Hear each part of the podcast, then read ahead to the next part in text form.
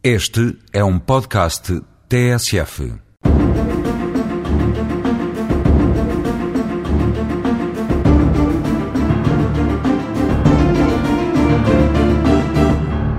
Na segunda metade do século XX, começaram a surgir movimentos que pretendiam obter uma maior proteção das vítimas e uma maior pacificação da sociedade onde se desencadeou um processo de violência criminal.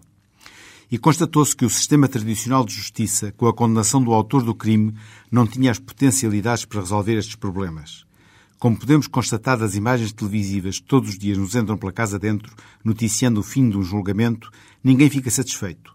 O criminoso considera-se injustamente condenado e as vítimas e seus familiares e amigos acham que a condenação não foi suficientemente pesada.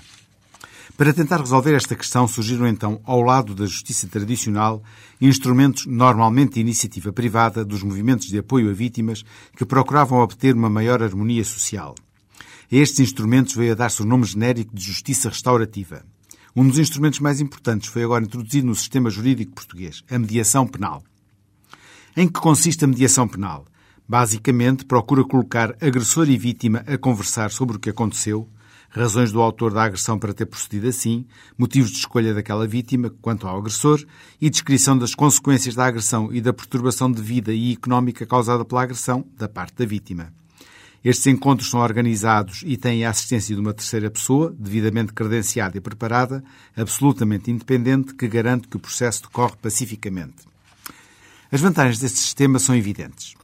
A vítima, se conseguir entender o agressor, fica muito mais disponível para aceitar as desculpas deste e obter uma compensação pelos prejuízos sofridos, enquanto o agressor, ao perceber-se do sofrimento e dos problemas que o seu ato causou à vítima, fica mais sensibilizado para a compensar e, inclusivamente, para tentar não praticar novos atos da mesma índole. Por fim, a sociedade em geral beneficia com este sistema porque, no fim deste processo, agressor e vítima entenderam-se minimamente e os ódios e rancores foram ultrapassados de parte a parte, permitindo uma maior pacificação da vida social. Complementarmente, o recurso à mediação penal vai permitir que a pena a aplicar ao autor do crime seja fixada de acordo com os resultados da mediação e, no limite, levará à isenção de pena se o juiz entender que os resultados da mediação dão garantias de reinserção social do agressor sem mais condenações.